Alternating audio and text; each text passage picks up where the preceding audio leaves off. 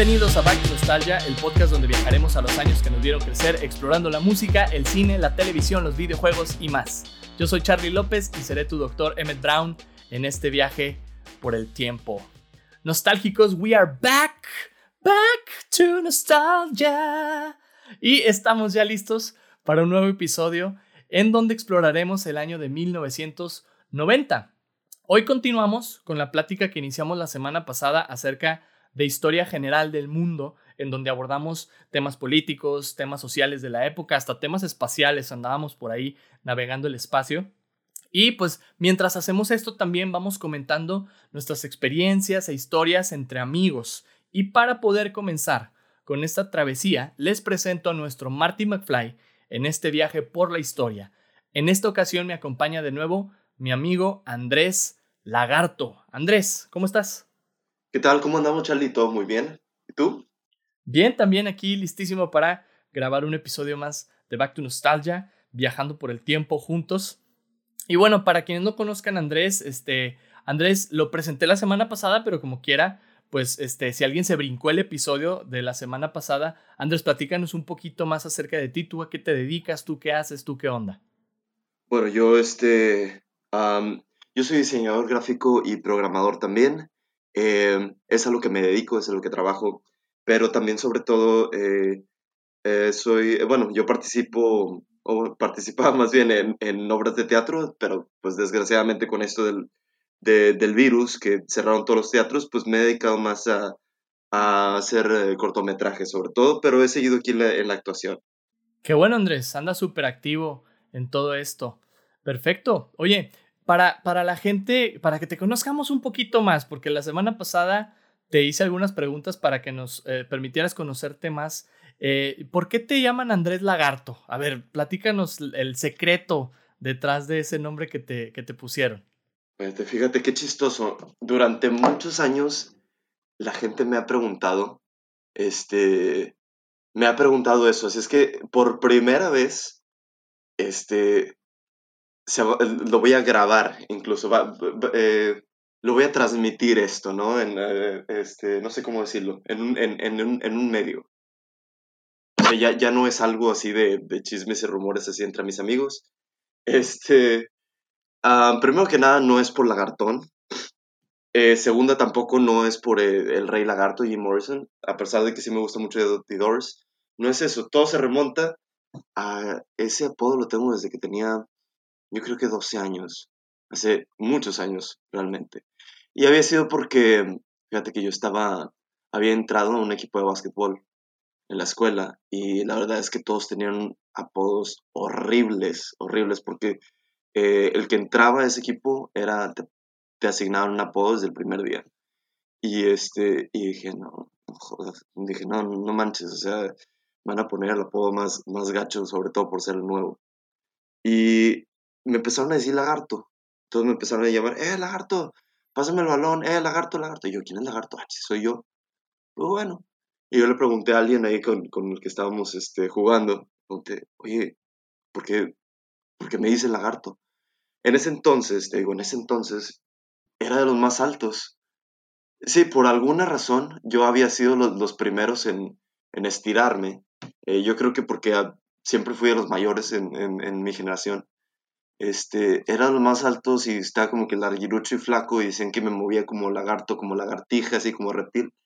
Y dije, ah, pues está chido. Hasta eso siempre me, me gustó el apodo, porque siempre me gustaron este, eh, toda clase de reptiles. Y dije, pa, ¿cuánto, cuánto me, me va a durar ese, ese, ese apodo? Y hasta la fecha hay gente que piensa que es mi nombre. Así es que de ahí va de iba todo eso. Y ya, pues, eh, ya, ya me identifican como lagarto, más que nada. Es la historia. Esa es la historia, pongan atención de cómo mi vida se transformó. Exactamente. Qué chido, Andrés. Qué fregón. Oye, esta es la segunda parte del tema de historia general. Tú nos acompañaste también en la primera. Hoy venimos a cerrar este, este círculo, ¿verdad? De, de lo que pasó en ese año en los temas políticos, sociales, etcétera, ¿no? En mil temas como más eh, globales. Y en este episodio vamos a abordar los sucesos ocurridos de julio a diciembre de 1990. Y te pregunto entonces, Andrés, ¿está listo para este viaje por el tiempo? Claro que sí, Doc. Excelente. Pues abróchate el cinturón porque vamos a fijar nuestro tiempo de destino a agosto de 1990. Nos vamos a ir hasta agosto de 1990, ya que en julio no hubo como datos muy interesantes, pero ya en agosto eh, se empezó a poner buena la cosa en el mundo. ¿Sí? Te platico. La segunda mitad de 1990 tuvo eventos muy interesantes e importantes y este primero que te voy a contar es un dato que nos va a llevar de 1990 a 65 millones de años atrás en el tiempo, a la era de los dinosaurios. El 12 de agosto de 1990, un grupo de paleontólogos encontrarían en Dakota del Sur, Estados Unidos, el esqueleto de un tiranosaurio rex, el más completo jamás encontrado en la historia con un 90% de su estructura ósea. Andrés, ¿a ti te gustan los dinosaurios? ¿Conoces algún dinosaurio famoso por ahí? Ah, eh, Barney el dinosaurio. No, este, no, tú dices eh, dinosaurio famoso en general, en, en, eh, o, o, algún dinosaurio que consideren real, que sea famoso en general, ya dijiste uno, Barney es súper famoso y, está en nuestro corazón, ¿verdad? Siempre. Claro que sí, siempre. Siempre. Y el nene consentido, claro. El nene. ¿Te acuerdas? El bebé, el bebé Sinclair, claro, ¿cómo no? Ándale. Ya, el nene consentido, sí, e, e, era el apellido. No, hombre, nunca me lo perdía.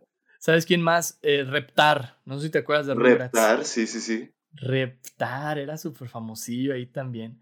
Pues mira, este dinosaurio se volvió muy famoso casi casi como estos que acabamos de mencionar. Déjame te platico más. Fue descubierto por la paleontóloga Sue Hendrickson, exploradora y coleccionista de fósiles, y en honor a ella le pusieron el nombre Sue. Así le llamaron como ella, Sue la T-Rex, ¿verdad? Aunque no saben si era macho o hembra el esqueleto, pues ya le pusieron nombre de, de mujer, de hembra, ¿verdad? ¿Estás asumiendo su género? Estás, ¿qué te pasa? Estamos en el siglo XXI, por favor. Este, que cancelen este programa. ya sé, ahorita se corta, así. Ah, o va a llegar la policía de lo correcto. Ya sé, no sé si te acuerdas de, eh, de tus clases de historia. Por ahí nos contaron, yo me acuerdo mucho de este dato, de una Australopithecus que encontraron por ahí de la década de los 60 a la que le pusieron por nombre Lucy. Lucy. Fue encontrada, este, te digo, a finales de los 60 o a principios de los 70 y le pusieron Lucy por la canción de Lucy in the Sky with Diamonds de los Beatles. Mientras, mientras estaban excavando y encontraron el, el, esqueleto de esta Australopithecus, estaban escuchando música de los Beatles y Lucy in the Sky with Diamonds y pues dijeron, ah, pues que se llame Lucy, ¿no? Andrés, ¿Qué te gustaría encontrar a ti o descubrir a ti y ponerle tu nombre? Digo, a, la dinosaurio ya le pusieron Sue, al Australopithecus ya le pusieron Lucy. ¿Qué sigue de encontrar y que digan, se va a llamar Andrés Lagarto?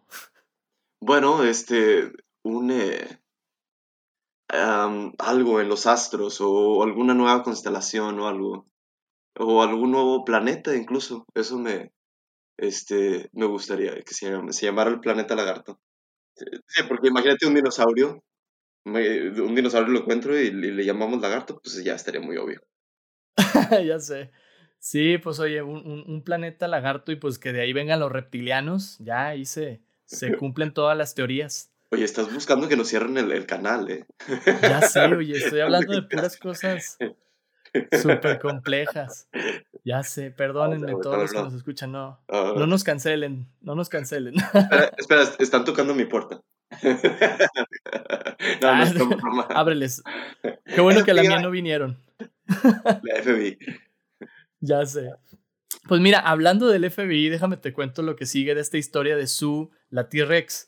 Después de ser descubierta, hubo problemas legales asociados a la propiedad de Sue ocasionados por el dueño de los terrenos donde fue encontrada. Es decir, el dueño de los terrenos decía, es que ese esqueleto me pertenece a mí porque lo encontraron en mi terreno, ¿no?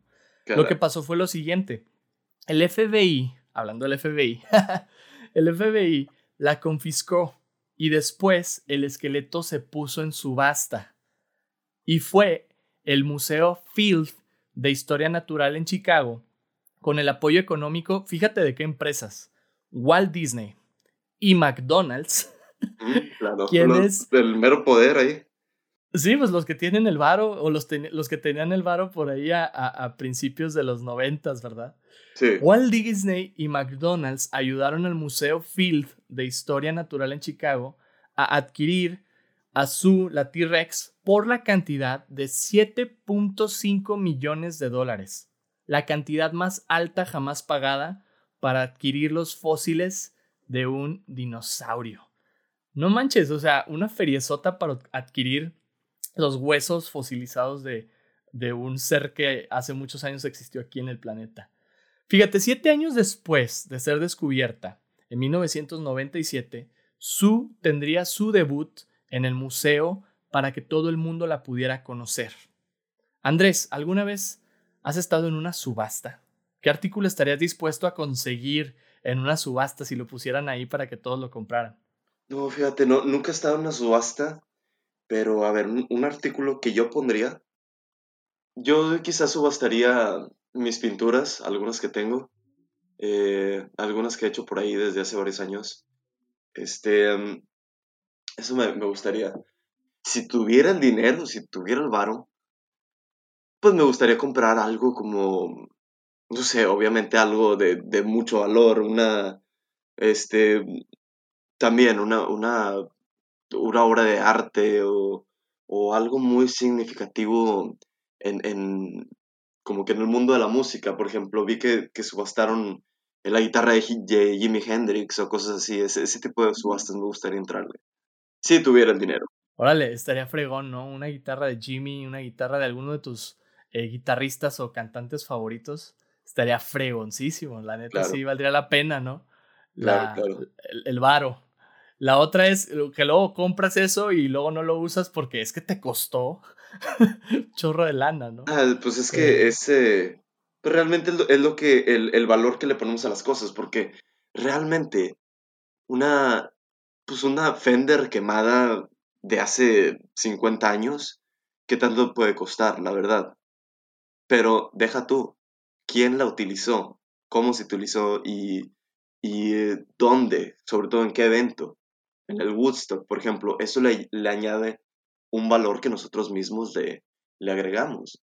Así es, sí, cada quien le pone el valor a las cosas y yo creo que para toda la comunidad y el mundo entero, su, la T-Rex, tenía un valor súper elevado, ¿no? O sea, porque es la historia de nuestro planeta en un fósil. Entonces dices, claro, 7.5 millones de dólares hasta suena poco, ¿verdad? cuando se trata de, un hallazgo como estos.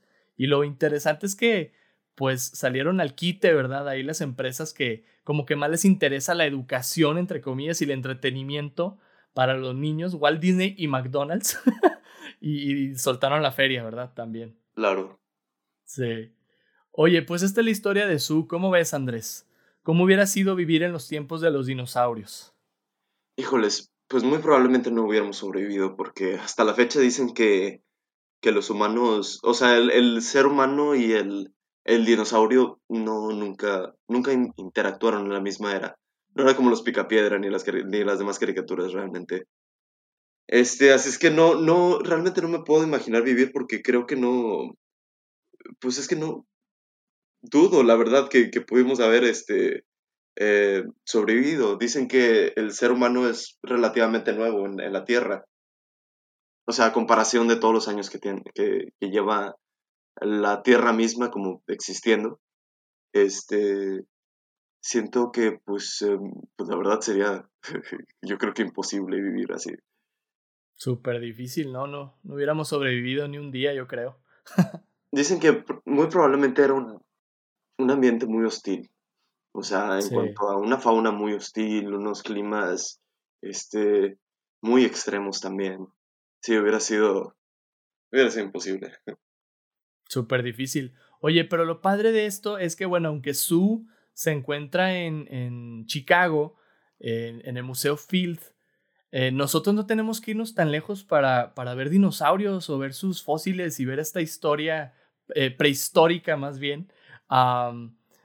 pues aquí en Saltillo, digo, para quienes son aquí de Monterrey, de, de la zona metropolitana y viven cerca de Coahuila, pues aquí tenemos el Museo del Desierto, ¿no? En, en Saltillo, Coahuila. Y pues Coahuila es tierra de, de, dinosaurios. Ha habido muchos hallazgos de fósiles acá. Y pues ahí tenemos también una oportunidad aquí en México, pues valorar y apreciar como todo esto que, que nos tiene la historia para nosotros. ¿Tú has ido ahí al Museo del, del Desierto, Andrés? ¿Alguna sí, hace mucho. Hace mucho y compré mi cactus. Claro, yo como turista regio tenía que. Sí, sí, sí. Sí, está muy padre. Sí, recomendadísimo, la verdad. Este, pero sí, quizá me, me, han, me han dado ganas de, de volver ahí. Pero pues quizá algún día. Primero quedó pendiente este, ir al obispado, Charlie, acuérdate. Sí, mira, ya vamos armando la ruta. Es obispado y luego nos vamos a Saltillo, al Museo del Desierto.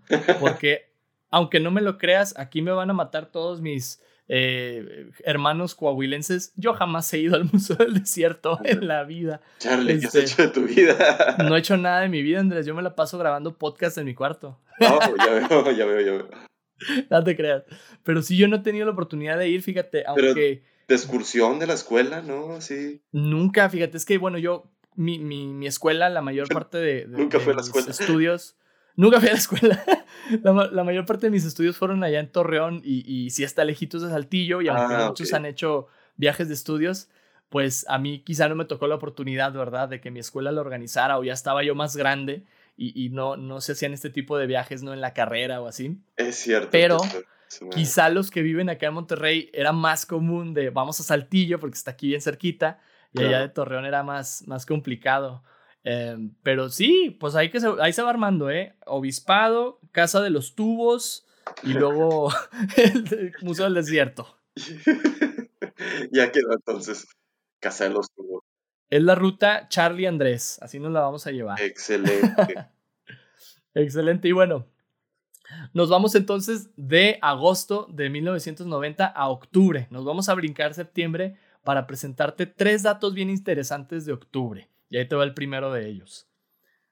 Después de unas turbias elecciones en 1988, donde Carlos Salinas de Gortari quedó electo como presidente de México, el pueblo dijo, ¿Y cómo le vamos a hacer para asegurarnos que las elecciones se hacen bien y no mal a la próxima?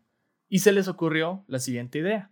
¿Por qué no hacemos que los mismos ciudadanos coordinen el proceso electoral? Y fue así como cada que vienen elecciones, algunos los llaman a ser funcionarios de casillas.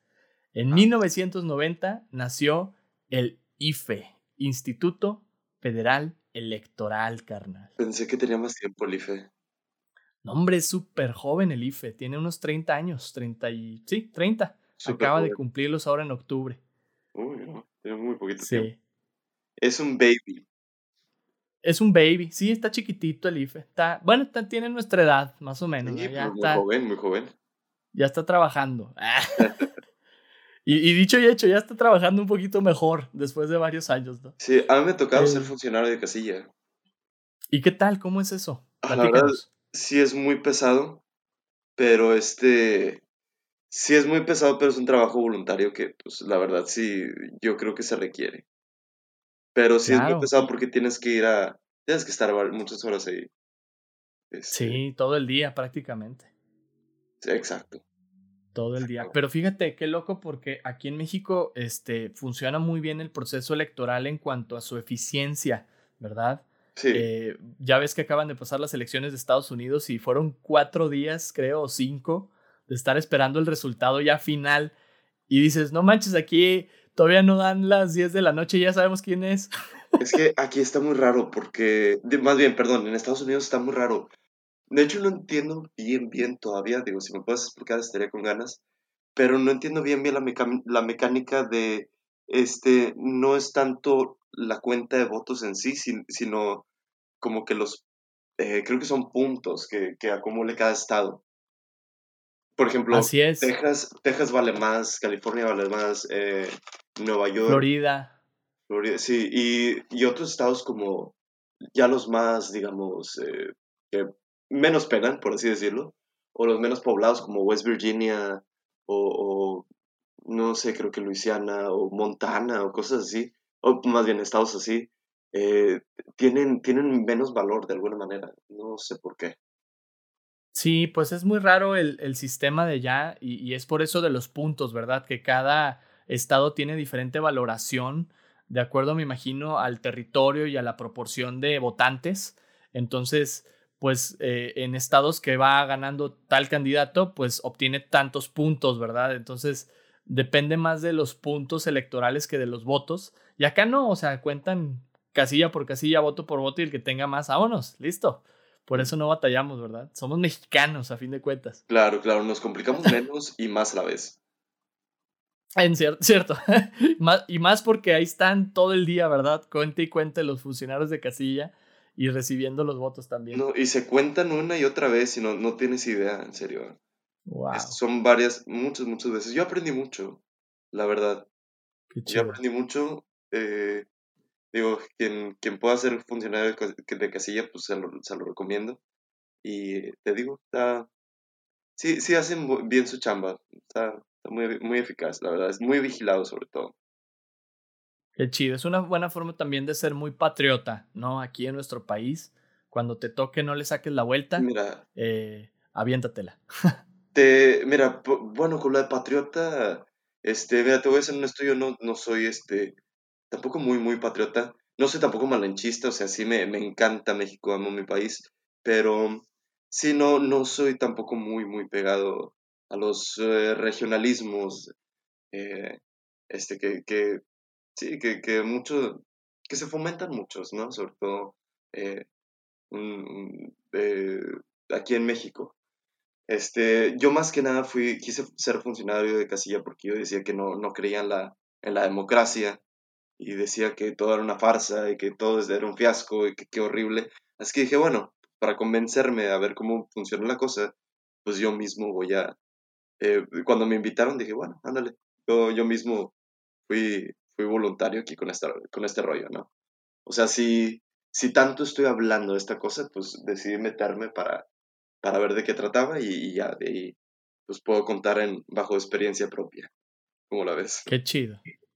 Qué chido, y pues a ver si un día me toca a mí para vivirlo también la experiencia de ese lado, a ver qué pasa, ¿verdad? En ese sentido. eh, pero fíjate, a mí me, digo, investigando acerca del IFE, aquí tengo más datos, ahorita aquí te los comparto, pues le llamaron Instituto Federal Electoral. Se me hace un muy buen nombre, ¿verdad? Instituto Federal, pues es lo que es, ¿no?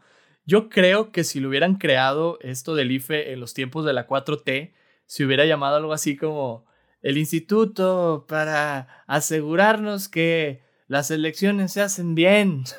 algo así, ¿no?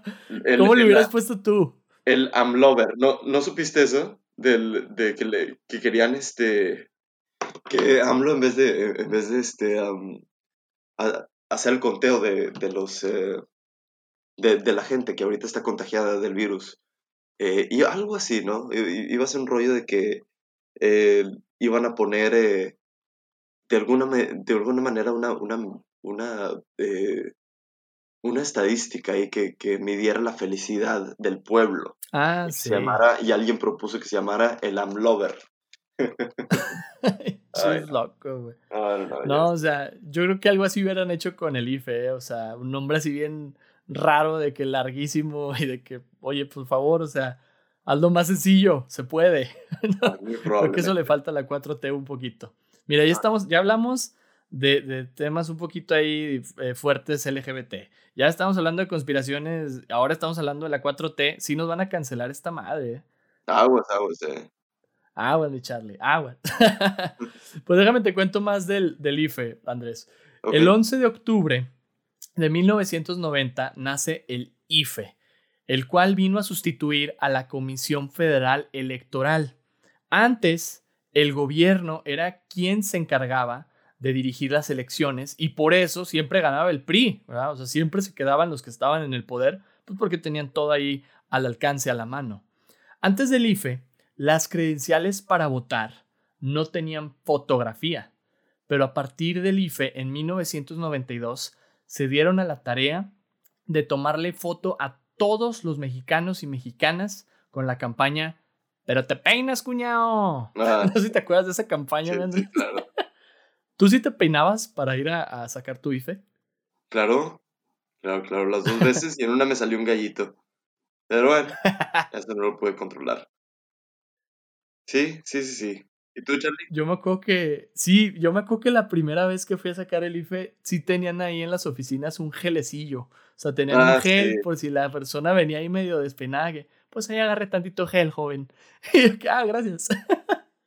este, pero sí, me acuerdo que obviamente, como casi todos que sacamos la, la credencial para votar, el IFE, bueno, ahora INE, ¿verdad?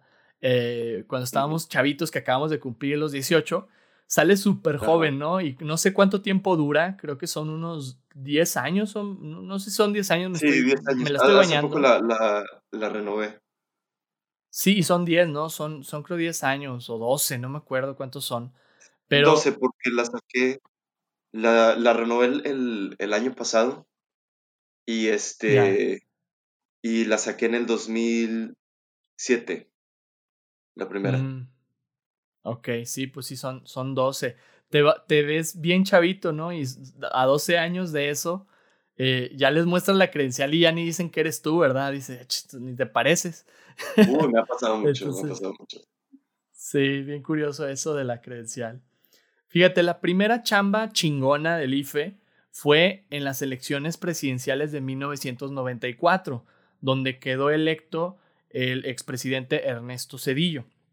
El IFE todavía sobrevivió a Fox, Calderón y Peñabebé, pero en 2014 pasaría a convertirse en el INE, Instituto Nacional Electoral, ¿verdad? Todavía nos tocó antes de AMLO que el IFE siguiera existiendo, ya fueron en las elecciones del 2016, que este, de 2016 me la bañé, 2018, que ya el INE tomó función para elección eh, presidencial.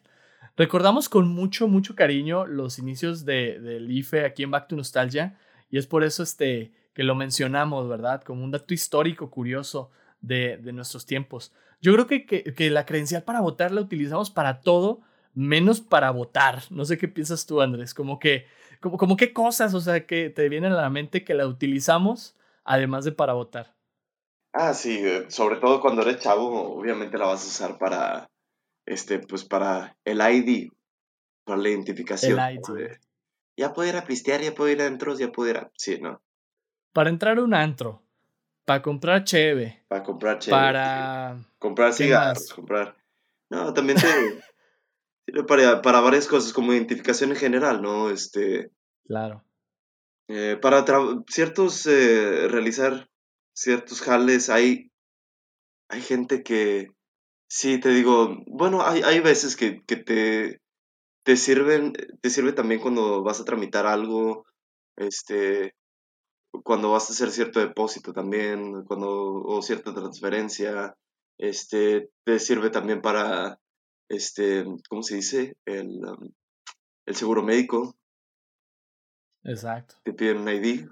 Exacto. Que ya les llaman ID, no es identificación, ID. IT. El ID, güey, ya sacaste tu ID. ya sé. Sí, oye, le, le, lo utilizamos para mil otras cosas y nada más cuando vienen las elecciones es cuando dices, ah, sí, cierto, sirve también para votar, ¿verdad? Este, pero eh, así, así nos toca, ¿verdad? Aquí como mexicanos. Es un muy buen ID. De hecho, eso es, la verdad, o sea, dentro de, de lo que como mexicanos tenemos para identificarnos es una herramienta súper padre y lo recordamos aquí con mucho cariño en Back to Nostalgia los inicios del IFE para quienes están este, creciendo en la era del INE. Pues bueno, antes se llamaba IFE, ¿verdad? Para que lo conozcan. y bueno, México seguiría triunfando este año, Andrés. Y con el siguiente dato te quiero demostrar que así lo fue, ¿sale? En octubre de 1990, el Premio Nobel de Literatura sería otorgado al poeta y ensayista mexicano Octavio Paz. Ah, sí.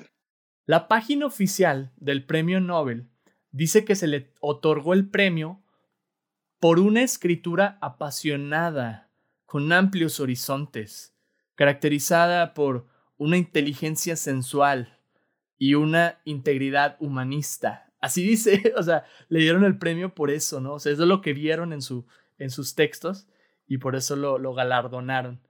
Yo siento bien chido cuando un mexicano triunfa en el mundo. Es como si todos hubiéramos ganado, ¿no? Aquí en México. Claro. Andrés, ¿qué, Sí, platícame, ¿qué otros triunfos mexicanos te emocionan o te han emocionado a ti? A mí me gusta mucho ver eh, eh, lo que ha llegado a hacer este eh, Guillermo del Toro, por ejemplo. Y cineastas mexicanos también, sobre todo Iñárritu, Cuarón. Este, también como cuando un actor mexicano, como lo que es este Diego Luna, va y, este, y deja una huella, ¿no? Por ejemplo, en, en, películas o en franquicias tan colosalmente grandes como, como lo que es Star Wars, por ejemplo, y dicen, bueno, pues ahí, ahí estuvo un mexicano, ¿no? Este, cosas así, o por ejemplo, esta, esta otra chica, híjole, se me olvidó el nombre, este, le dicen Lady Matemáticas, que fue reconocida ah, internacionalmente también, este, por su amplia, amplia habilidad aquí con, con las mates. Este, y fue muy reconocida también. Es, ese, ese tipo de cosas son los que me hace, me hace sentir bien porque ya es así como que dejas algo en el mapa mundial de que no todo aquí en México es tacos y burritos como mucha gente piensa internacionalmente porque sí, es en serio a mucha gente le preguntas, eh, incluso en Estados Unidos, oye, ¿qué hay en México? No, México es un desierto, ¿no? Que hay, la gente come nachos, tacos, y hay Taco Bell, de ahí sale el Taco Bell, y pues ya, ¿no? Ya, todo. ¿Qué más? Que, y sí, este, sí, y, lo que, lo único reconocido creo que de ahí es Pancho Villa, ¿no? Frida Kahlo lo mucho. Sí, es, es bueno que, que el, el, México moderno se, se dé a, a, conocer con este tipo de gente también que, que tenemos. No, nos, hace, nos hace sentir bien, de alguna manera que te representa. Así es. Sí, y digo, qué, qué, qué padre. A mí, ¿sabes qué me da mucho orgullo cuando las Olimpiadas? Cuando en las Olimpiadas triunfa uno de nuestros atletas, dices, no manches, o sea, ganamos todos y se siente así el orgullo mexicano bien cañón. Creo que también en el fútbol, más en el fútbol, con el, mundial. Pero sí, este. O sea, yo, la verdad siento eso siempre que, que, triunfa un mexicano. Y vaya, yo estaba bien chavito cuando esto de, de Octavio Paz, pero conocerlo como parte de la historia de México, que un mexicano obtuvo un premio Nobel de literatura, siempre es como que, wow, qué chido se siente, ¿no? que sí somos fregones para eso también. Claro, claro, sí. Y bueno, te cuento más de Octavio Paz y a todos los que nos escuchan para que lo conozcan un poquito, por si no saben quién es, ¿verdad? Lo han escuchado seguramente por lo del premio Nobel y por algunos de sus textos, pero ¿quién era Octavio Paz? Octavio Paz nació el 13 de marzo de 1914 en la Ciudad de México y comenzó desde muy chavito a escribir, a la edad de 17 años. Estudió en la UNAM y en Berkeley, en Estados Unidos. Su obra maestra es el ensayo Laberinto de la Soledad, publicado en 1950, el cual aborda los sentimientos de pesimismo que están presentes en la mentalidad de los mexicanos. Además de ser escritor, también fue diplomático mexicano, con puestos como el de encargado de negocios en Japón en 1952, embajador de México en la India también en 1952, 62. Pero a este último eh, puesto renunció ya que ocurrió la masacre de Tlatelolco el 2 de octubre de 1968 y en señal de protesta él decidió alejarse para siempre de la vida diplomática en México. Octavio Paz murió el 19 de abril de 1998. Todavía tuvo esos ocho años de disfrutar ese premio del premio Nobel tan padre que le dieron. Y pues nos dejó muchos poemas, nos dejó muchos ensayos y el ejemplo de que los mexicanos podemos llegar a, muy lejos si nos lo proponemos, podemos lograr cosas chingonas, como dijo por ahí otro mexicano, el chicharito, ¿verdad? Andrés, si pudieras ganar un premio como Octavio Paz, ¿cuál te gustaría ganar? Puede ser un premio real o un premio inventado, como tú quieras. ¿Qué premio se ganaría Andrés Lagarto? Quizás el, premio, ¿cómo se diría? Premio Nobel de la Paz. No lo tiene un mexicano. Me, gustaría que, México, a pesar de la imagen bélica que tiene y, tan violento que, es realmente, este, que haya cierto, cierto tipo de que, te digo, no, no que lo haya ganado tanto, tanto para, que me reconozca nada más a mí, Andrés Lagarto, pero sí me gustaría que alguien aquí en México pudiera hacer una acción tan grande como para que fuera reconocida internacionalmente y eso ganara un premio Nobel de la Paz para pues, mostrar realmente que aquí a pesar de la, del conflicto de, de, la violencia que, que se vive de día a día, este, represente este premio Nobel de la Paz como un haz de luz, ¿no? Que, que pueda haber aquí en el país y que el mundo lo pueda ver. Wow, sí, estaría genial, estaría genial que, que México tuviera ese galardón también. Creo que nos, nos hace mucha falta, ¿no? En, en nuestro país.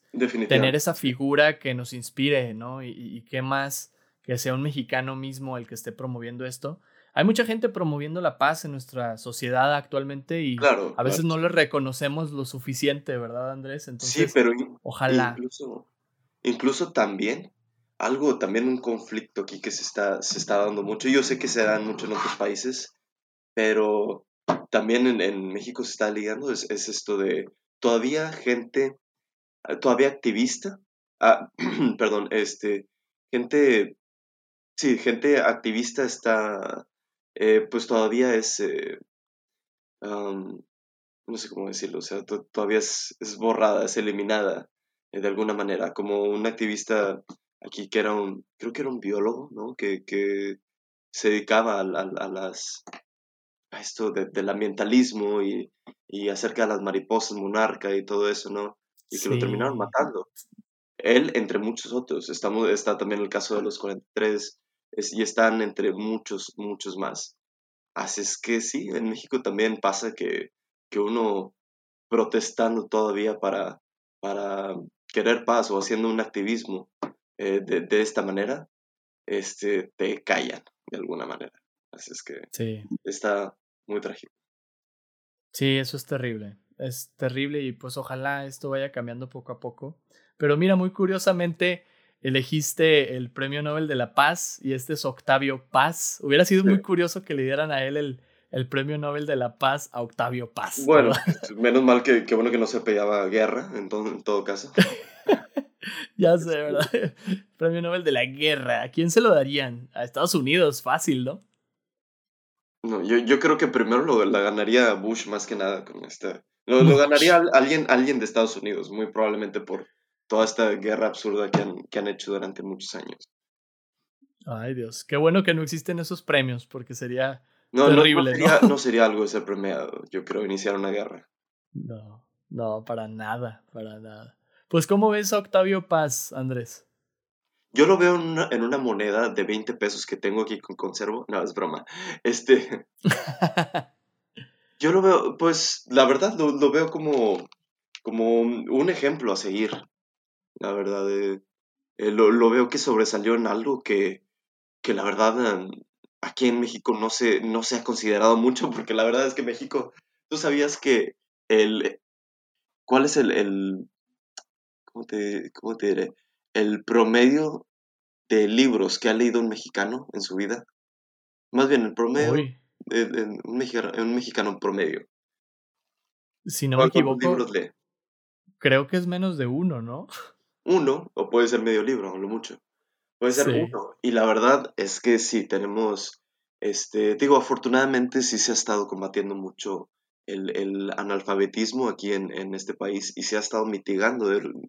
Em, tengo, que, tengo que dejar de decir esa muletilla de alguna manera, siempre digo eso, ya, tengo que borrar. este, se ha estado mitigando. Pero aún así, la verdad, el, el analfabetismo aquí en México sí ha estado muy presente como quiera y sí, sí, aún así el hábito de la lectura aquí es muy, muy poco eh, comparado con otros países. La verdad, es muy deplorable.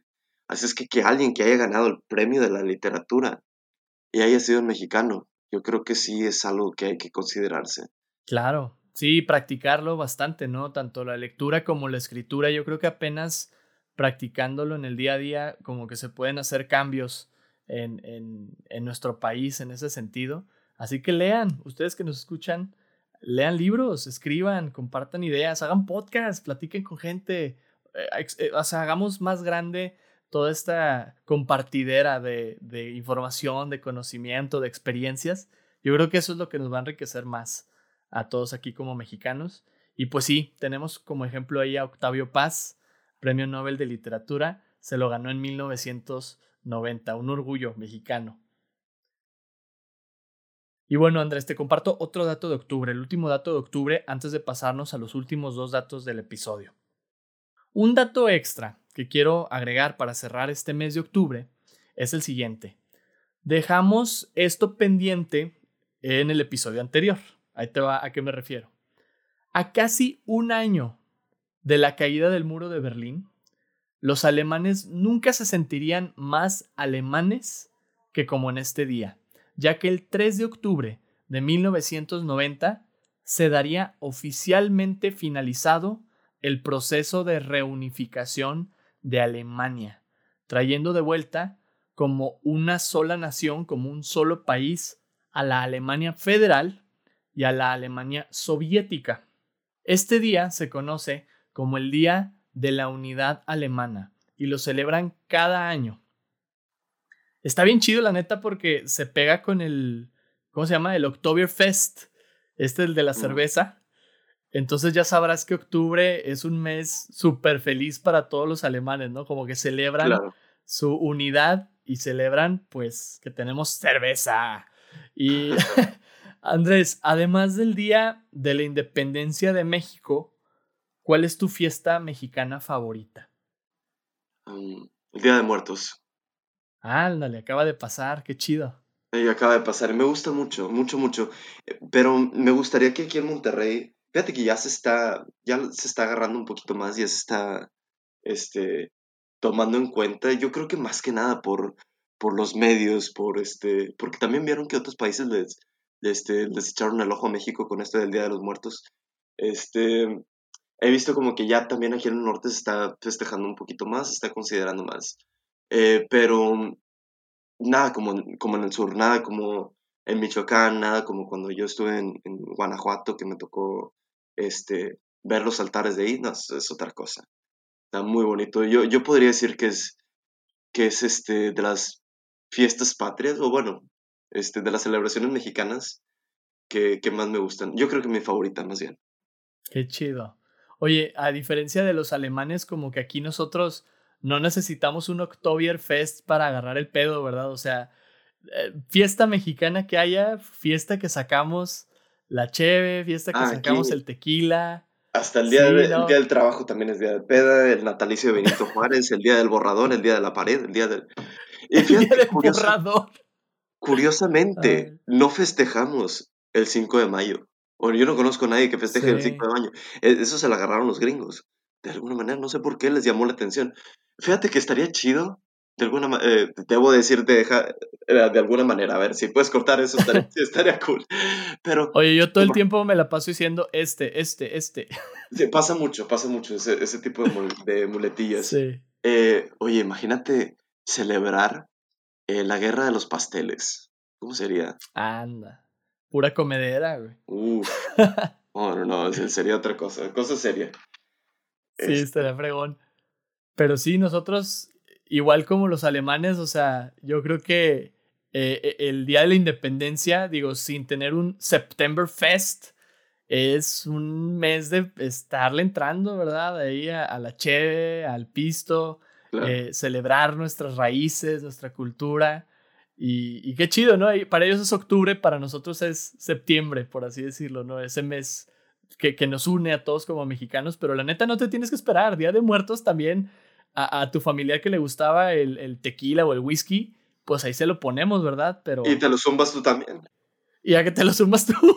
Sí, claro. Obviamente. Sí, pero qué chido. Es muy bonito lo del Día de Muertos y sí deberíamos de, de mantener esa tradición viva, ¿no? Aquí en nuestro país más y, y, practicarlo también más acá en el norte. Sí, definitivamente. Así es. Y bueno, de octubre, Andrés, nos vamos a ir a diciembre. Nos vamos a brincar el mes de noviembre, no por el Día de Muertos, simplemente porque en 1990 no hubo algún dato así como muy relevante. Y nos vamos hasta diciembre con eh, datos bien raros, ¿eh? Ahí te van, fíjate bien. En diciembre de 1990 ocurrieron dos tragedias en México. Número uno, la privatización de Telmex. y número dos, un hecho horrible en Tijuana, Baja California, donde 12 personas murieron como parte de una ceremonia ritual de la secta evangélica El Templo del Mediodía. De repente esto se volvió como leyendas legendarias, ¿no? Casi de que hablando de temas macabrosos, ¿verdad? De sucesos ahí curiosos. Andrés, ¿tú has escuchado eh, Leyendas Legendarias, el podcast, alguna vez? No, no, no, Este, ¿de qué trata? Eh, pues bueno, son este, estos brothers, eh, José Antonio Badía y Eduardo Espinosa, con invitados y platican de sucesos macabrosos, de crímenes, de monstruos y de cosas así por el estilo. Ah, mira, qué interesante. Ya tiene tiempo este, este podcast, está en la radio, me imagino. No, fíjate, es puro podcast, están en, en redes, están en Spotify, están en YouTube, están en casi todas las plataformas de podcast y no llevan como el año y medio más o menos. Este es nuevo, es muy nuevo y pero ha crecido mucho, está muy padre. Ah, mira, no, no me había enterado. Sí, ahí para que lo escuches si te interesa. Pues, pues mira, hoy vamos a hacer en este dato un poquito como un leyendas legendarias, ¿verdad? A ver cómo nos va tratando aquí de copiarles un poquito. Eh, va a ser un mini leyendas legendarias, así que tú siéntete libre de interrumpirme en cualquier momento y decir un chiste, porque ellos hacen mucho eso, ¿no? Cuentan datos y de repente, ah, caray, eso se me hizo muy chistoso y hacen algún chiste de, de lo que van diciendo. Y bueno, este dato a mí me sorprendió un montón, porque normalmente escuchas que estos casos son más en Estados Unidos, más que en México. Es decir, o sea, hay muchos fanáticos aquí en México pero no llegan al extremo de querer cometer o provocar un suicidio masivo, como lo fue esta situación en Tijuana, Baja California. Pues déjame te cuento. El líder espiritual de la secta, Federico, también conocido como Don Federico, era un pseudo predicador de California que llevaba tres meses viviendo en Tijuana.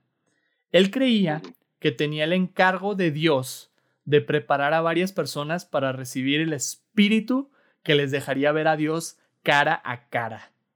Don Federico invitaba a las personas a su casa y él decía que era el único lugar en donde podrían ver a Dios. Y les preparaba un té que los ponía así bien locototes. A veces hasta se ponían violentos entre los eh, eh, presentes a las ceremonias que hacía. Y con esto como que los fue preparando poco a poco a lo que le denominó la ceremonia especial. ¿verdad? Él decía, vamos a tener una ceremonia especial, la cual se llevaría a cabo la víspera del Día de la Guadalupana, es decir, el 12 de diciembre. ¿Está bien locote este rollo, no, Andrés? Claro. Sí, sí. Llegó el día. Llegó el día, pero muchos de los miembros de la congregación, por temor, decidieron no asistir. Pero 16 personas, entre ellas niños, jóvenes y ancianos se asistieron. La reunión parecía igual a todas las anteriores. Cantaban, oraban, se tomaban su té, pero de repente algunos empezaron a convulsionarse y echar espuma por la boca. Y don Federico les decía que era señal de que ya estaban viendo a Dios. Y pues sí, ¿no? Ya, ya estaban viendo a Dios. oh, literalmente. Súper horrible, o sea. Un vecino que iba pasando por la casa esa noche escuchó los gritos de dolor de quienes estaban adentro, pero solo se le hizo raro y se retiró, se fue a su casa. Fue hasta la mañana siguiente que decidió ir a tocar a la casa para ver qué había pasado, y por una de las ventanas encontró la siguiente escena. Dieciséis personas con espuma en la boca y nariz, tirados en el piso y sobre los muebles de la casa. Doce de esas personas ya se encontraban sin vida. Oh.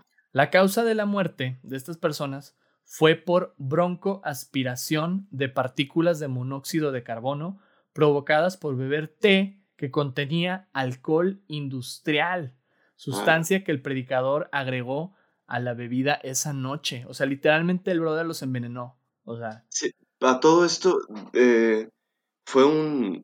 Eh, vaya, él, él, le había dicho a, a, las personas. Es que yo no sé si fue un caso como el de Jim Jones, que fue un, pastor que, que, cometió un suicidio en masa.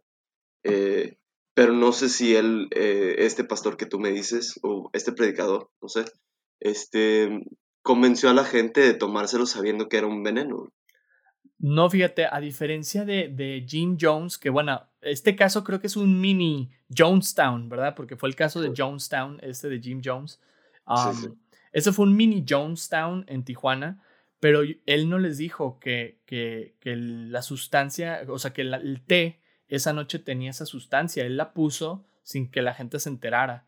Eh, yo sé que Jim Jones en Jonestown sí pues también no le dijo a la gente que tenía, pero al ver la gente que otros estaban como sintiendo mal y medio doliéndose, pues claro que quedaba claro que tenían eh, pues una sustancia ahí que los estaba matando, ¿no? En ese caso, cianuro. Aquí los envenenó, pero era un veneno muy peligroso que prácticamente los terminó matando. Mm. Eh, pero sí, es un mini Jonestown esto. Mm, sí, es similar. Literal. Entre las cuatro personas que seguían con vida se encontraba el líder, don Federico, quien después de ser atendido en el hospital también murió, ¿verdad? Pues si eso mm. quería, pues le tocó también a él. Las cuatro personas afortunadamente se recuperaron. Se recuperaron las demás personas que eh, pues también salieron de esa situación. Las edades de las víctimas iban desde los 11 hasta los 75 años de edad. Muy horrible, muy terrible dato y, me impactó que eso ocurriera aquí en México, ya que aquí, vaya, como te decía, o sea, sí hay fanáticos, pero no siento yo que haya gente tan fanática al nivel de decir, vamos a suicidarnos todos, ¿verdad? No, si, le buscas encuentras, o sea, ah, pues siempre va a haber, va a haber gente, va a haber gente muy dispuesta. Es nada más capaz, yo, yo digo que, que se debería de eh, se debería de ser una, una, especie de sociópata o algo para, para poder manipular, eh, encontrar específicamente ese tipo de personas y llevarlas hasta cierto punto a cometer esos, esos actos tan atroces, ¿no? Sí, horrible. Y bueno, ahorita ya me platicabas de Jim Jones. Este, Andrés, ¿tú conoces algún otro dato, algún otro caso similar, macabroso o hasta regiomontano? Algo que haya pasado aquí en Monterrey eh, ¿Tú alguna vez has formado parte de alguna cosa así? No sé, platícanos. Como de, mm, tú dices, de una secta o algo así. sí, porque luego ni te das cuenta, ya estás en el Herbalife y esas madres son una secta. No, porque es un, no, es un, cualquier, todo tipo de, de, negocio piramidal es, es, muy parecido. Muy, muy parecido. Este, sí, es, es eh, vamos, los de abajo tienen que estar al tanto, tienen que eh, estar lamiendo botas de, los de que están hasta el pico, ¿no? De, todo esto, pero no, este, no, yo, yo la verdad siempre he sido muy, eh, eh ¿cómo, te diré? Ajeno a todo eso, a, todo ese tipo, incluso de, de cosas, de, de, cuestiones religiosas. O sea, yo, yo respeto también este, la, este, la, el pensamiento y las creencias de los demás. Este, si tú quieres ir a una, pertenecer a una secta y te hace feliz de alguna manera, pues adelante, ¿no? Pero he visto que, que muchas, eh, hay, hay, otras, la verdad, que no, no, no, no tienen un, un buen propósito o un objetivo en el que digamos que todos se beneficien. Así es que, sí, no, yo, eh, de aquí de, sectas, así que tú digas, pues mira, está el Opus Dei, que de alguna manera es una, mm. es, una secta. Yo hasta hace poco supe que también está aquí en Monterrey. he sabido también de, sectas de, de, los masones. Fui a una, fui a una conferencia hace, hace varios años, una vez. Este, pero no, no es, vi que no es lo mío. Eh, conozco gente que, que sí están ahí este más no fui no fui parte eh, y eh, de qué otra cosa de me, me, ha tocado ser testigo, así de ver de, de cosas, ¿no? De, de, de, gente que está en, ah, por ejemplo, había una, una iglesia que estaba donde, donde trabajaba una vez, eh, y no sabíamos si era cristiana evangelista o qué, pero era muy diferente a las demás, muy, muy diferente, hasta que una vez nos invitaron a pasar, y la verdad, sí, es, es raro, yo, yo creo que sí ha de ser... Um, Sí, ven, veneraban como otra figura, ¿no? De, de, deidad y todo. Estaba. Se, me olvidó el nombre. Se me olvidó el nombre también. está. No, es muy reconocida, la verdad. Y fue un. No, no era una iglesia que tú digas así muy grande, pero pues era un espacio corto. Y me tocaba ver cosas así. De alguna manera, fíjate que a pesar de que yo mismo. Y aquí me, me contradigo.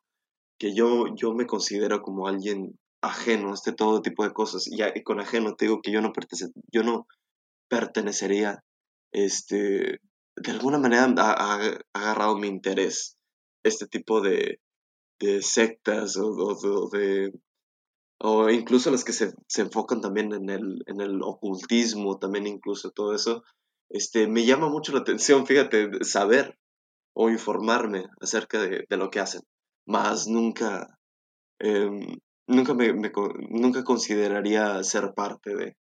Órale, pues, pues definitivamente escúchate leyendas legendarias, te va, te va a introducir como esos temas, están bien interesantes eh, conocerlos, quizá como tú dices, no por fuera, no estando dentro de, de esas experiencias o de esos grupos, pero eh, además leyendas legendarias es una comunidad súper chida, o sea, son gente como tú, como yo, que trabajamos y que somos de esto y lo otro, y, y nos gusta como el misterio, ¿verdad?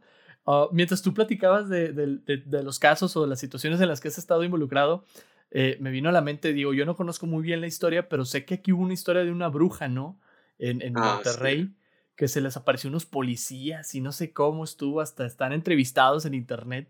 De, esos casos también hay aquí mucho, ¿no? De eso y del hombre pájaro, no sé qué fregados aquí en Monterrey. lo, lo, de la, lo de la bruja sí me acuerdo, pasó cuando yo estaba, creo que en primero de secundaria o algo así.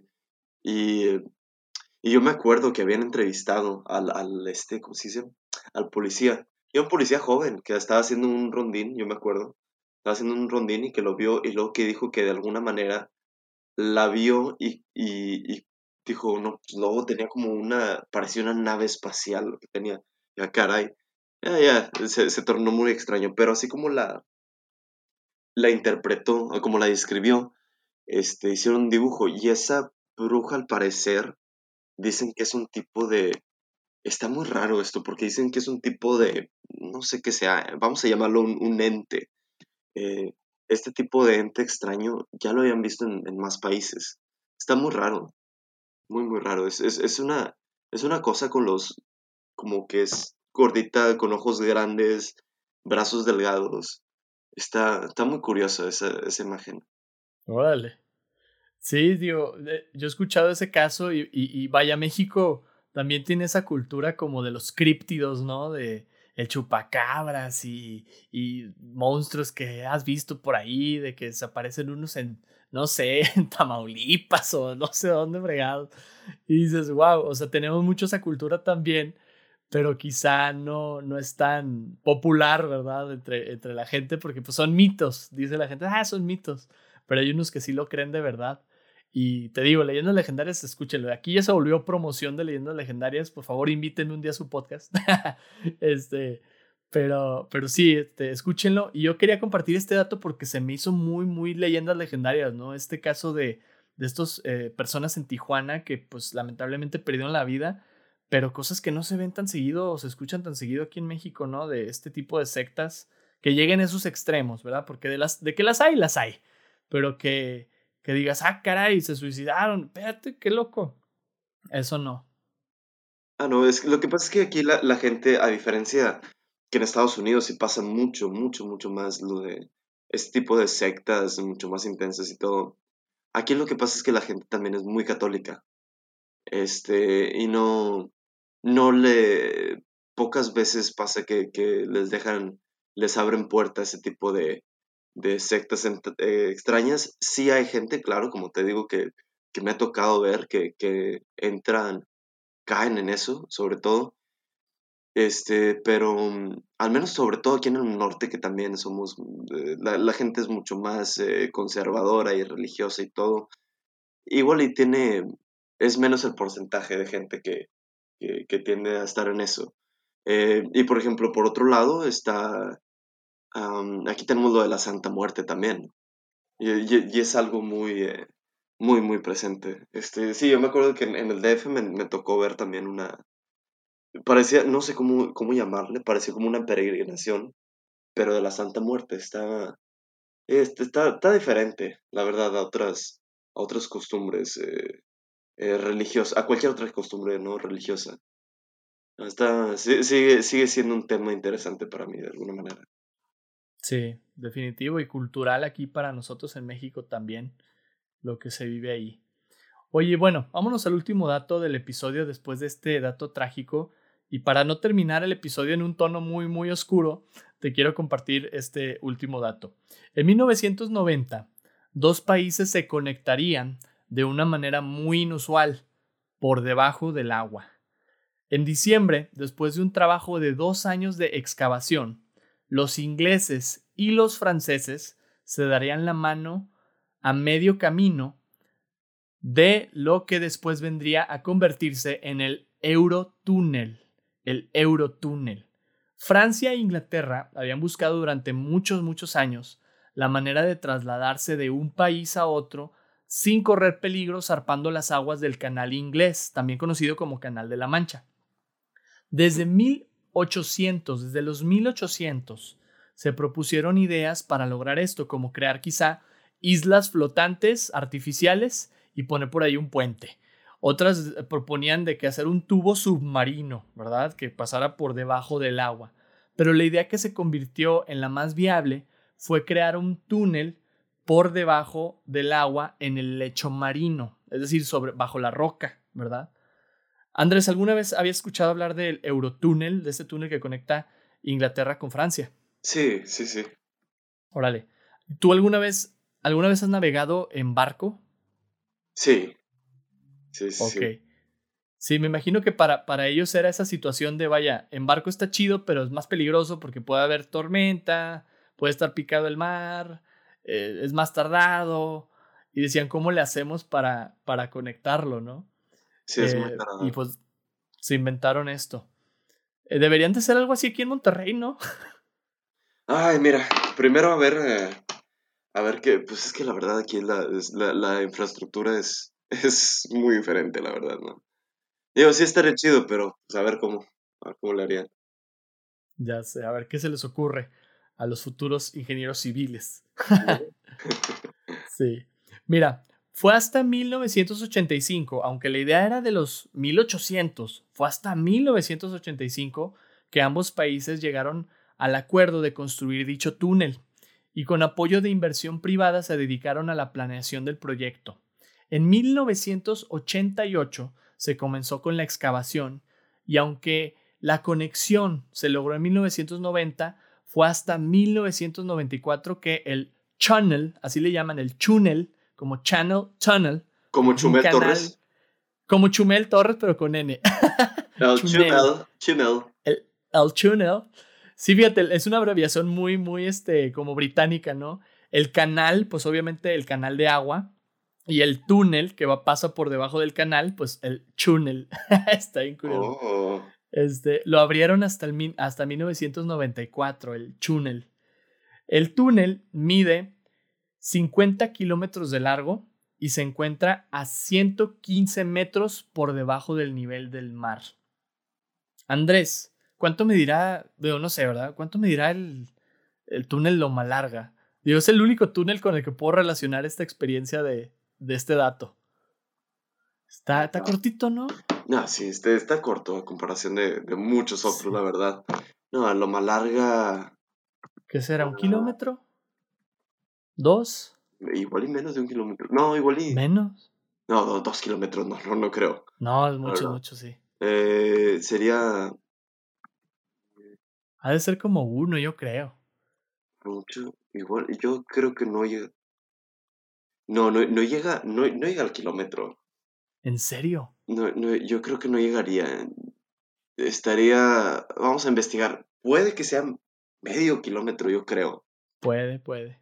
Sí, pues si alguien sabe cuánto mide el túnel Loma Larga, díganos, porque pues ni cómo compararlo con este. Estos fueron 50 kilómetros de túnel, güey. Y se encontraron en medio los franceses y los ingleses. Déjame te cuento más. Los franceses iban cavando y los ingleses también para encontrarse en medio. Y en octubre se hizo la primera conexión a través de un hoyo de 50 milímetros. O sea, de repente ya podías asomarte y ver a los del otro lado del muro, ¿verdad? De piedra. Pero en esa ocasión no hubo una ceremonia ni nada por el estilo. O sea, nada más se conectaron. Ah, ya llegamos, órale. Fue hasta el primero de diciembre que los excavadores Graham Fagg y Philip Cosette rompieron el muro divisorio frente a los medios de comunicación y se dieron así la mano de que, eh, we, we, how are you? Y así, ¿no? Eh, entonces fue como ya el acontecimiento mundial de esa conexión eh, tan padre. En algunos datos interesantes, los trenes que se mueven a través del túnel viajan a 160 kilómetros por hora y el viaje toma alrededor de 2 horas 15 minutos más o menos. Es casi lo mismo, de hecho, 2 horas 15 minutos es lo que te tardas aquí de, del centro de Monterrey a Escobedo, güey. Literal. ¿Tú te has subido al, al, metro aquí en Monterrey, Andrés? Claro, sí, sí, sí. Sí. Pues mira, ni cómo compararlo, ¿verdad? Porque. Ay, le falta mucho aquí a Monterrey en eso del transporte. Ah, no, la, la infraestructura es otra. O sea, es, es muy diferente. Por, por, lo mismo que decían que. Decían, no, este, ¿por qué no se hace un. Eh, no pone el metro aquí en la zona sur? Este, bueno, por lo mismo. Infraestructura está muy está muy diferente, la verdad, cómo está construido todo aquí. El, metro, también a comparación de, de, otros, de otros lugares, aquí el metro de Monterrey, está, está mucho más sencillo. O sea, como, la verdad, cómo trabaja. Sí, es muy, muy básico, muy, muy básico para moverte pues de norte a sur y de oriente a poniente, pero no más de un lado de la ciudad, ¿verdad? Sí. Entonces está curioso. y bueno, pues es así como llegamos al final de este túnel del viaje por el tiempo. Y antes de pasar a la pregunta de la semana, vamos a compartir aquí algunos datos curiosos y menciones honoríficas. En 1990, la Enciclopedia Británica tuvo su pico de ventas más alto, con 120 mil volúmenes eh, vendidos cuando las enciclopedias pues todavía se imprimían, ¿verdad? Antes de Wikipedia. También en ese mismo año sería este, pues sería un año muy bueno para Pizza Hut, ya que llegaría al mundo comunista, abriendo sus primeras sucursales en la Unión Soviética y en la República Popular China. También en China ese año se abriría el primer McDonald's. Y este, en ese mismo año, como otro dato muy curioso, eh, nacería uno de los tumores políticos más grandes de la política mexicana, el Partido del Trabajo. Partido del Trabajo andaba surgiendo y mira, la fecha no lo podemos eliminar. y este, en menciones honoríficas, en 1990 se proclama oficialmente el fin de la Guerra Fría, después de tantos años de estar esta guerra entre la Unión Soviética y los Estados Unidos. También en ese año la NASA lanza la sonda espacial Ulises en una misión exploratoria al Sol, que resultaría pues en algunos descubrimientos interesantes de lo que es la, la esfera del Sol. Y ese mismo año iniciarían las investigaciones del proyecto del genoma humano. No sé si te acuerdas de ese, de ese proyecto de que por ahí de a los 2000, eh, principios de los 2000, ya lo andaban este, como mostrando al mundo, ¿no? Empezó en los 90 ese tema. Pues un año muy, muy movido, ¿verdad, Andrés? Con muchos datos, con muchas cosas interesantes. Uy, claro. Claro, curioso. Pero qué padre también, la verdad. O sea, digo, todo esto, digo, eh, nos, nos, llena de información y, tiene, la verdad, yo creo que sobre todo aquí los, los principios de los noventas, este, tuvo mucho de qué hablar eh, con los periodistas y, medios de comunicación porque hubo la verdad de todo, hubieron muchos cambios políticos muy drásticos. Y siento que de alguna manera también el, mundo se empezó a, capitalizar incluso más. Este, como, también como que se, empezaron a, a, eh, a, hacer como estos, este tipo de lazos, ¿no? También. Así es. Y empezó también, o sea, fue, fue, un muy buen año para empezar esta década tan icónica, ¿no? En la historia que fueron los noventas. Mucho de lo que platicamos hoy son cosas que después se vieron reflejadas en otros momentos de esa década, ¿verdad? O sea, el crecimiento, como dices, capitalista, de las franquicias, eh, eh, se acababan guerras, eh, etcétera, ¿no? Como que fue, fue, un año mucho de eso, ¿no? De, de brincar hacia una conciencia más abierta también en la sociedad y que pues sigue la lucha, ¿verdad? En ese sentido, pero empezó en los noventas. Mm, eso sí. Sí, deberíamos hacer una playera, ¿no? Así como con algún dato curioso de algo que esté pasando ahorita y que diga, empezó en los noventas. Sería cool. No estaría mal. No estaría nada mal. Sería muy buena, muy buena idea. Y bueno, llegamos entonces así a la pregunta de la semana, pero antes de platicarte la pregunta de esta semana, vamos a ver cuál fue la pregunta de la semana pasada, que por ahí tú también tuviste el gusto de compartirnos tu respuesta y se le hicimos a la gente que nos escucha y aquí tengo algunas eh, respuestas que nos compartieron. La pregunta de la semana pasada fue, si hubieras estado encerrado como Nelson Mandela, ¿qué es lo primero que harías después de salir de la cárcel? Tuvimos un montón de respuestas, Andrés, y déjame te voy compartiendo algunas de ellas que están bien interesantes. Vale. Amigos como Paul Morales, André Martínez, Juan Manuel Ortiz, Tony Palacios y Jerry, el buen Jerry de Yada, ah, este, mira, qué loco. dijeron cosas como hacer actividades al aire libre, hiking, tirarme en el pasto de fundidora, andar en bici, irme a un bosque, literalmente revolcarme en la hierba de un campo. Para ellos la naturaleza. Sí, muy buena respuesta. Amigos como Adrián de León, Italia, Valeria Salinas, Donna y Romina nos compartieron cosas de, eh, para disfrutar, ¿verdad? Decían irme al cine, ir a un concierto, eh, irme a un buffet, comer algo rico, ¿verdad? Comer en mi restaurante favorito, cosas por el estilo. Tuvimos, Andrés, algunos fans de, de la comida, muy en particularmente de los tacos. Ah, Amigos como Amalia, Alan Castillo, Kike Ortega, ir por unos tacos, es lo primero que harían saliendo de la cárcel. Nada más. Otros por acá, sí, otros por acá, eh, irme por una hamburguesa de Carl Jr., mi buen amigo el Ricky. Muy delicioso. no hablan de comida, no he desayunado. ya sé, oye. Y otros cuantos amigos como Luis, Elisa Gómez, David Guerra, eh, el buen Falcón, fíjate, nos escribió el buen eh, Francisco Falcón del Quidditch.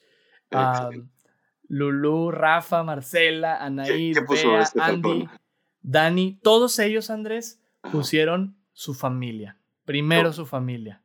Entonces, muy bonita respuesta. O sea, lo primero que haría saliendo de la cárcel, ir con mi familia, abrazarlos, quererlos, estar con ellos. Y pues fueron más que nada, ¿no? Comer, salir al, al aire libre, los tacos y la familia. No hay nada mejor, ¿verdad? no, lo que pasa es que, pues la familia sobre todo, porque eran, oye, veintitantos años de no ver tu familia, pues todos cambian, todos cambiamos. Eh, vas a ver, eh, eh, eh, tus padres, cómo han envejecido. con suerte tienes para ver a tus abuelos, que probablemente después de 20 años, digo, a ver, a ver. A ver. Este, no creo, los míos no creo. Este, pero este, a sobrinos, a familiares también, eh, a los más pequeños sobre todo, pensaría mucho de que cómo, cómo habrán crecido, este, cosillas así, porque dije, pensaría, no manches, hasta ahorita tendrían casi la misma edad que, de, que cuando yo entré, ¿no? Al, aquí al, a la cárcel, cuando estuve en el encierro. Uy, Qué cosas. Wow. Pues esas fueron las respuestas a la pregunta de la semana. Les agradecemos mucho por compartirnosla. Y hoy traemos la pregunta de esta semana que le queremos hacer a Andrés y también a ustedes para que participen y nos compartan sus respuestas. Ahí te va la pregunta, Andrés. Si pudieras inventar una nueva categoría del premio Nobel, ¿cuál sería? Yo creo que no sé si ya lo haya, la verdad, o sea, no, no sé si, si ya esté esta categoría, pero un premio Nobel de, de, de, ah, de, acerca de, combatir el hambre. Yo creo que sería algo. Ok, algo, algo más asociado ahí al tema de, de, hacerle frente a la situación del hambre en el mundo. Sí, sí, sí, Alguien que habrá hecho una donación, un movimiento, una campaña inmensa que, que, este, que, que tendría que ser de alguna manera, ay, otra vez, que tendría que ser eh, reconocido. Creo que sí es algo que, que el, el, mundo debería de darle un spot también. Estaría bien, sí, sí, sí, como que su propia categoría que vaya, siento que entra un poquito por el tema de la paz, pero pues es que ya es algo más específico, ¿no? O sea, acercarle a la gente los recursos eh, para que pueda alimentarse, pues sí, estaría, estaría chido. Fíjate, yo siempre tú dices cosas bien profundas y yo siempre me voy a lo menso, güey. Este, pero fíjate, ya que estábamos hablando de sucesos macabrosos, pues un premio así como al acontecimiento más más raro, más macabroso, más tenebroso. Fíjate que estaría muy padre. Estaría muy, muy, muy. Eh, eh, estaría muy interesante eso que dices, la verdad. No, no, no, no lo niego. No lo niego. sí, estaría chido, ¿no? Digo, porque, claro, dicen, es que no es ciencia, no es un avance para el mundo. No, pero pues estaría chido que lo reconocieran, ¿no? O sea, si se descubrió por ahí un fantasma o un monstruo o una cosa así, el premio Nobel. Pues Con los temas paranormales, híjole, realmente no hay, pues no hay, bueno, al menos como yo lo pienso, a pesar de ser un tema, o sea, lo paranormal para mí es un tema eh, eh, de, de, suma, de sumo interés para mí, en serio. O sea, yo, yo siempre le doy toda mi intención a este tipo de cosas. Siempre es algo que hablas de cosas paranormales y digo, es mi mero mole. Pero la verdad es que yo creo que no se dan ese tipo de premios porque la verdad es que no hay nada que lo respalde al 100%, que, que, lo, que lo concrete al 100%. Así es que sí. pues es algo, algo un poco difícil, pero pues si se llega a dar, la verdad yo, yo sería de las primeras personas en, estar a primera fila para escucharlo, ¿no? Este... Sí, ojalá que nos estén escuchando los del premio Nobel para que pues lo consideren, ¿verdad? Oye, un premio Nobel a, a, a lo macabroso, pues no estaría mal. exacto. Exacto, exacto. Sí, no estaría mal. Y bueno, pues a todos ustedes los invitamos a responder a la pregunta de la semana en nuestra cuenta de Instagram, arroba back to nostalgia podcast. Y el próximo episodio estaremos compartiendo tus respuestas en el podcast. Andrés, ¿disfrutaste de este viaje histórico por el tiempo? Sí, bastante, la verdad. Mucho, mucho. Qué bueno. Qué bueno que te la pasaste bien. Hubo muchos datos ahora algunos muy curiosos y macabrosos, ¿verdad? También. Andrés, cuéntanos cómo te pueden encontrar las personas en tus redes sociales. Me pueden encontrar eh, en Facebook como Andrés Lagarto y en Instagram como Lagarto Andrés, así nada más. Este, y nada más, son las únicas dos redes sociales ahorita que, que más uso, sobre todo eh, Instagram. Y ahí también donde me pueden seguir para, para eh, estos proyectos que tengo de cortometrajes también. Porque estoy, ahorita si, si me da chance aquí para hacer este, esta, esta publicidad, ¿no?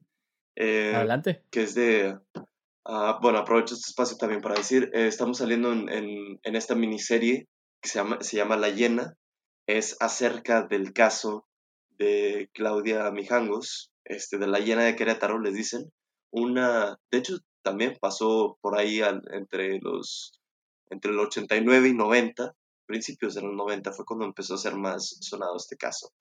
Este, em, también toca mucho el tema de, las cosas paranormales, posesiones, todo este tipo de cosas, ¿no?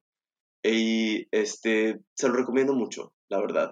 Nos divertimos más, bastante y también otro, otro cortometraje aquí que, que, que hice. Eh, bueno, este de la llena tiene, tiene un costo también, eh, pero pues es como pagar unas entradas, ¿no? Para el teatro, por lo mismo que se nos ha, nos ha cerrado mucho las puertas esto aquí para lo del, lo del teatro en vivo. Bueno, hemos estado intentando aquí hacer nuestro, eh, nuestro, digamos, teatro en línea o, bueno, cortometrajes, porque sí se está manifestando ahora.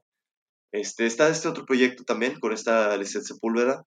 Eh, ese, sí, no, no tengo una fecha exacta, pero yo calculo que será a finales de noviembre. Y eh, este, para que se puedan contactar conmigo y ese es completamente gratis y se los, se los mando aquí, ¿no? Para que los disfruten. Este, creo que ya después lo, vamos a subir a la plataforma de YouTube. Vamos a ver cómo nos da el tiempo. Pero eso sería todo por mi parte. Excelente, Andrés. Gracias por invitarnos. Precisamente que andábamos abordando temas macabrosos, no podía faltar la invitación a, a ver tus proyectos por ahí teatrales, cinematográficos que andas haciendo. Y, pues sí, ahí los invitamos para que se, se echen la vuelta para buscar ahí La Llena. La Llena, búsquenlo en Facebook, en CF Producciones, un grupo por ahí de Facebook para que se contacten y les puedan vender alguna entrada ahí para poderlo ver en internet. Y pues a darle, ¿verdad? Con lo macabroso y con el teatro, aquí no dejar de hacerlo, mi Andrés. Excelente, Charlie. Gracias por la invitación.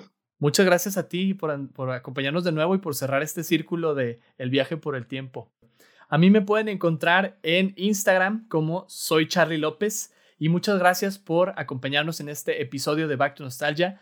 Te esperamos la próxima semana para platicar del deporte de 1990. Síguenos en Instagram en arroba Back to Nostalgia Podcast. No olvides responder a la pregunta de la semana y mantente nostálgico. Nos vemos.